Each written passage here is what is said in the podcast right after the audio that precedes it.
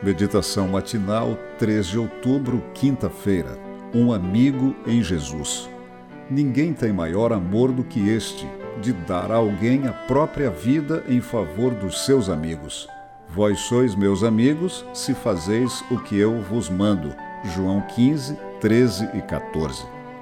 O nome de Guilherme Miller é bem conhecido de todo o adventista do sétimo dia, tanto pela mensagem que pregou, quanto por tudo o que ocorreu em torno de 1844. Portanto, sua caminhada com o Senhor também merece ser conhecida, pois serviu de base para a sua conversão, pregação e para o reavivamento que causou na vida de milhares de pessoas. Miller foi um lavrador íntegro, de coração puro, que desejava sinceramente conhecer a verdade. Deus o escolheu para resgatar a mensagem da segunda vinda de Cristo, que já vinha sendo estudada em diferentes lugares, mas foi potencializada em suas mãos.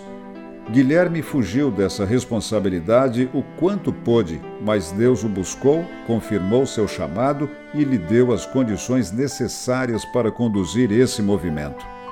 Em sua infância, ele teve o primeiro contato com a religião mas ao chegar à juventude, por influência de amigos deístas, passou a acreditar em um mundo criado, mas deixado por Deus à mercê de causas naturais. Aos 34 anos, decidiu voltar a estudar a Bíblia em busca de respostas para suas inquietações. Sentia-se infeliz, mas não sabia bem a razão disso. Finalmente, Miller encontrou seu verdadeiro amigo, Subitamente disse ele: O caráter de um Salvador impressionou minha mente.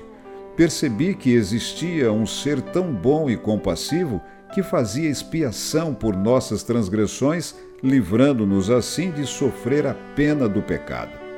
Descobriu que a Bíblia não era um livro apenas de história, filosofia ou profecia, mas a revelação do Salvador. Aprofundou-se em um estudo sistemático da Bíblia começando com o livro de Gênesis e foi avançando verso por verso.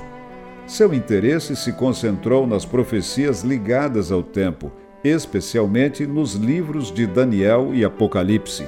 O resultado dessa pesquisa séria das Escrituras teve seu auge com o movimento de 22 de outubro de 1844. Mais do que ler a Bíblia e outros escritos inspirados, realizar um grande movimento de reavivamento ou mesmo entregar a vida pela missão, é preciso antes encontrar em Jesus um amigo. Somente a partir dessa descoberta, tudo mais na vida começa a fazer sentido e a existência passa a ter uma motivação correta.